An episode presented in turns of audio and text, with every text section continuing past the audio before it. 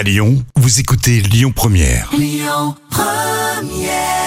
À Lyon Première, tout à l'heure, on fera un vrai ou faux sur Dalida. Et on en parle aussi dans vos actus célébrités. Lyon Première. Le tour d'actu des célébrités. Et oui, Dalida, déjà 35 ans. hein. Il venait d'avoir 18 ans, il était beau comme un enfant, fort comme un homme. Elle a toujours ses fans, c'est dingue. C'était l'été, évidemment, et j'ai compté en le voyant, mes nuits d'automne. Et du coup, forcément, on en parle aujourd'hui sur euh, Lyon Première, 35 ans de disparition. Question intéressante dans sa vie, pourquoi Dalida n'a pas eu d'enfant? Alors c'est triste, en fait, la chanteuse était stérile euh, suite à un avortement. En 1967, euh, Dalida fait la rencontre d'un jeune étudiant d'originaire de Rome, euh, d'origine de Rome, qui s'appelle. Lucio. Euh, il était âgé de 22 ans. Un petit jeune Oui, voilà. Et cette bref euh, romance donne lieu à un bébé non désiré. Et Dalida a décidé d'avorter en toute discrétion en Italie.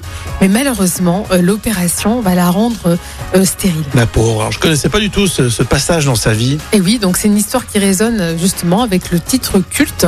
Il venait d'avoir euh, 18 ans. tu fais bien l'accent de. Tu fais l'accent de Dalida Oui. maintenant, on peut dire, tu sais. voilà, c'est triste, mais voilà, on, on en parle et c'est normal de, de Dalida. Alors, euh, son frère lui avait fait une, une promesse euh, le jour de, de sa mort, et, et c'était quoi justement? Et Orlando, donc son frère, lui a promis qu'elle ne mourrait jamais.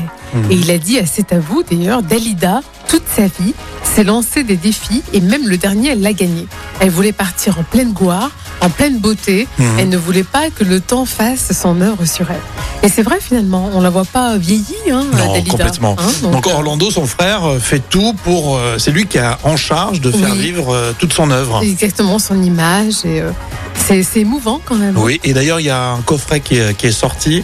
Tout est fait inédit avec euh, plein de plein de, de petites choses très sympas autour de, de Dalida à l'occasion de- des 35 ans de sa disparition. Rapidement, alors ça, c'est complètement faux. Euh, comment Jean-Luc Lahaye est venu à, à comment dire former Dalida à vomir comme il faut? Alors là, voilà. là, on est vraiment dans le Jean-Luc Lahaye euh, dans toute sa splendeur.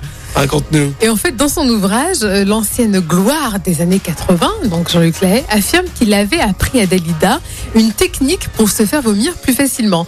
Il a déclaré Moi, j'ai appris à me faire vomir sur commande en effectuant simplement quelques euh, exercices respiratoires.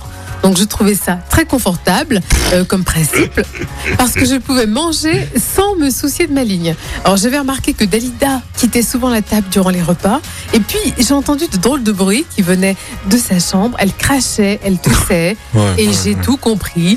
C'est ce que. Jean-Luc Lahaye a, a dit justement. Non, mais ça va pas. Lors d'une interview pour Évidemment, c'est à ne surtout pas faire. Hein, c'est ça. hein. Non mais c'est lamentable. D'un hein. point de vue euh, médical, bon, à l'époque, euh, c'était euh, c'était moins connu. Hein. Oui, oui, tout ce qui était anorexie. Mais c'est lamentable. Oui, oui, oui.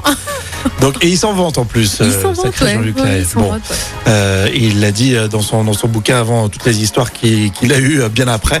Euh, bon, en tout cas, nous on rend hommage à Dalida. On en reparlera tout à l'heure. On fera un vrai ou faux. Vous verrez, vous apprendrez peut-être des choses. Hein. Ce sera dans quelques minutes sur Lyon Première.